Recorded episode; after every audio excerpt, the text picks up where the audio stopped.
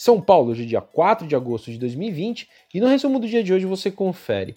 Bom, por aqui o Bovespa aprofundou as perdas dessa terça-feira e fechou com uma queda de 1,57% aos 101.215 pontos, quase perdendo o patamar dos 100 mil pontos no pior momento do pregão, em meio ao declínio generalizado dos papéis, com preocupações com questões fiscais norte-americanas, enquanto por aqui no Brasil, receios com mudanças legislativas afetando o setor bancário e resultados de empresas pesaram forte sobre o índice.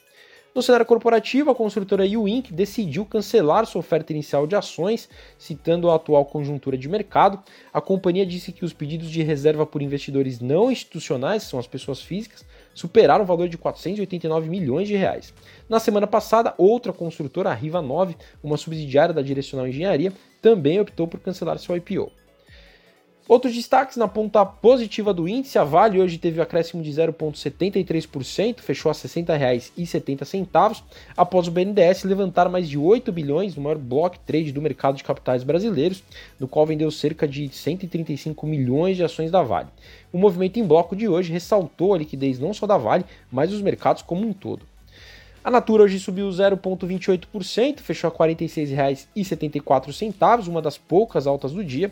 A companhia que também possui as marcas The Body Shop e a Shop acabou acelerando as vendas online e também a integração da Avon em meio à crise desencadeada pela pandemia e um movimento que o mercado viu com bons olhos. Na ponta negativa do índice, o Itaú hoje recuou 5,83%, fechou a R$ 25,69 após divulgar um lucro líquido recorrente de 4,2 bilhões de reais, queda de 40% comparando com o período de um ano atrás. De acordo com o banco, houve uma reserva de 7,77 bilhões de reais no período para cobrir possíveis perdas com empréstimos e que a taxa de inadimplência de 90 dias no Brasil no próximo ano deve chegar em níveis mais elevados do que os de crises anteriores. Além do Itaú, os, demais bancos também tiveram um dia negativo, com notícia que o projeto que limitará os juros do cheque especial e do cartão de crédito em 30% ao ano será votado na sessão da próxima quinta-feira.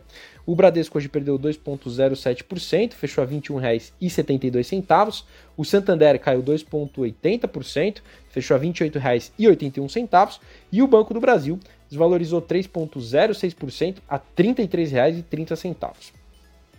A Cogna hoje caiu 5,73%, fechou a R$ 7,40, um movimento forte de venda e realização de lucros, onde o papel já acumula desvalorização de 21% desde a estreia na subsidiária Vassa na Nasdaq, que apesar de ter tido demanda 15 vezes superior à oferta e de ter conseguido precificar suas ações acima da faixa indicativa, viram no primeiro dia, no primeiro dia de livre negociação no mercado americano os papéis chegarem a registrar queda de 11,74%.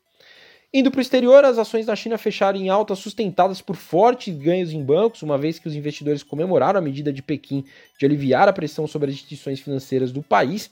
O índice CSI 300 que reúne as maiores companhias listadas em Xangai e Shenzhen, avançou 0,09%, enquanto o índice de Xangai teve uma alta de 0,11%. Os principais índices da Europa fecharam no azul, sustentados pela divulgação de indicadores econômicos que reforçaram a tese de que a recuperação da economia global já está em curso. Mesmo assim, o índice pan-europeu encerrou em uma leve baixa de 0,07% em meio à cautela pelo avanço do coronavírus. E o Wall Street terminou em alta hoje após uma sessão instável, enquanto os investidores aguardavam mais estímulos do governo dos Estados Unidos para combater as consequências econômicas da pandemia do Covid-19. O índice Dow Jones subiu 0,62%, o S&P 500 ganhou 0,36% e a Nasdaq 0,35%. Bom, eu sou o Fábio Capone, Equity Sales do BB Investimentos. Diariamente estaremos em Investimento em Foco, trazendo um resumo do dia do mercado para você. Até a próxima!